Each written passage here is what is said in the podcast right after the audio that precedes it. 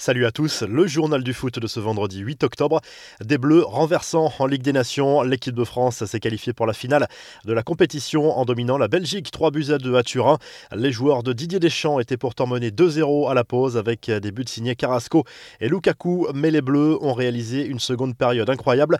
Benzema a sonné la révolte en réduisant le score à l'heure de jeu, puis Mbappé a égalisé sur pénalty à la 69e. C'est finalement Théo Hernandez qui a arraché la victoire pour la France à la 90e minute de cette rencontre au scénario fou. La finale se jouera dimanche contre l'Espagne. Les Diables Rouges affronteront l'Italie pour la troisième place.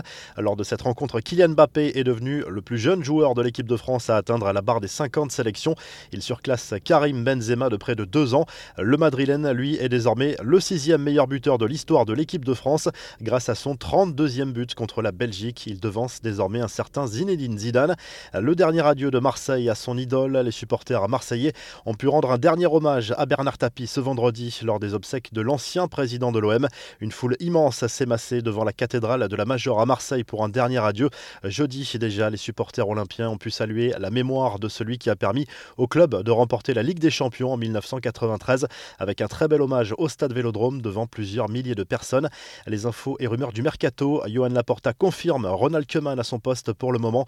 Le président du Barça qui a accordé un entretien à une radio catalane confirme néanmoins des discussions avec Xavi pour le futur, sans préciser si son éventuelle arrivée se fera à court terme ou la saison prochaine. Laporta est revenu également sur le départ de Lionel Messi l'été dernier, un départ inévitable selon lui. Je sais qu'il avait envie de rester, mais il avait aussi beaucoup de pression à cause de l'offre qu'ils avaient. Je pense qu'il savait que s'il ne continuait pas, il irait au PSG. J'espérais à la dernière minute qu'il y ait un changement de rythme et qu'il joue gratuitement. J'aurais été complètement convaincu, mais nous ne pouvons pas demander à un joueur du niveau de Messi de le faire, a expliqué le président Blaugrana du côté du Borussia Dortmund. On espère garder Erling Haaland l'été prochain. Le club allemand s'est mis en tête de prolonger le contrat de son buteur en lui proposant de doubler son salaire selon les informations de Haas. Mais le Norvégien est déterminé à partir l'été prochain. Les infos en bref, Cristiano Ronaldo pourrait être définitivement débarrassé d'une affaire qui remonte à 2009. Elle fait suite à la plainte d'une américaine qui avait émis de graves accusations contre le joueur portugais. L'effet se serait déroulé dans un hôtel de Las Vegas, mais l'affaire pourrait être classée sans suite en raison d'irrégularités, a recommandé un juge chargé d'examiner examiner la procédure civile. L'affaire avait déjà été abandonnée au pénal. On file en Amérique du Sud. Le Brésil poursuit son sans faute dans les qualifications à la Coupe du Monde 2022. La Seleção a battu le Venezuela la nuit dernière sans Neymar suspendu. Le Parisien était en tribune et sous bonne escorte. Marquinhos a marqué. La visite de l'Argentine au Paraguay a elle provoqué des scènes de liesse à l'issue du match conclu par un match nul, zéro partout. Les supporters paraguayens ont envahi le terrain et se sont précipités sur Lionel Messi pour prendre des selfies ou simplement toucher la star de l'Albis Céleste. Sur le terrain, le joueur du PSG a subi de nombreuses fautes lors de cette rencontre. La revue de presse, le journal L'équipe revient bien sûr sur la victoire des Bleus contre la Belgique en demi-finale de la Ligue des Nations. Excellent titre du quotidien sportif, le Sum, deux fois.